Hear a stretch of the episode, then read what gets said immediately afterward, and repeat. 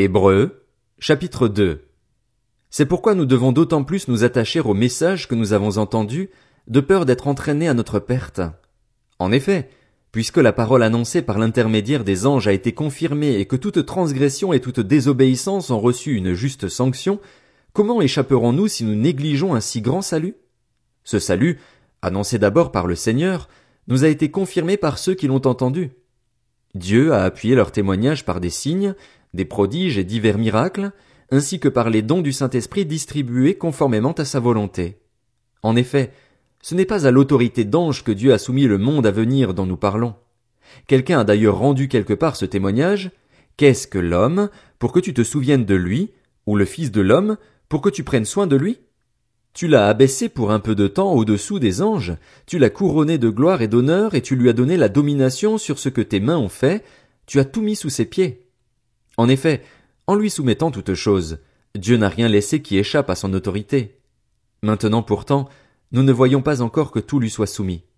Toutefois, celui qui a été abaissé pour un peu de temps au-dessous des anges, Jésus, nous le voyons couronné de gloire et d'honneur à cause de la mort qu'il a soufferte. Ainsi, par la grâce de Dieu, il a connu la mort pour tout être humain. En effet, celui pour qui et par qui toute chose existe voulait conduire à la gloire beaucoup de fils, il lui convenait donc de qualifier parfaitement par des souffrances l'auteur de leur salut. De fait, celui qui procure la sainteté et ceux qui en bénéficient ont tous une seule et même origine, c'est pourquoi il n'a pas honte de les appeler ses frères lorsqu'il dit J'annoncerai ton nom à mes frères, je te célébrerai au milieu de l'assemblée.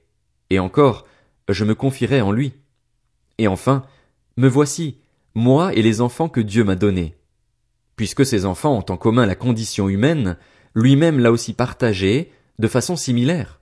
Ainsi, par sa mort, il a pu rendre impuissant celui qui exerçait le pouvoir de la mort, c'est-à-dire le diable, et libérer tous ceux que la peur de la mort retenait leur vie durant dans l'esclavage.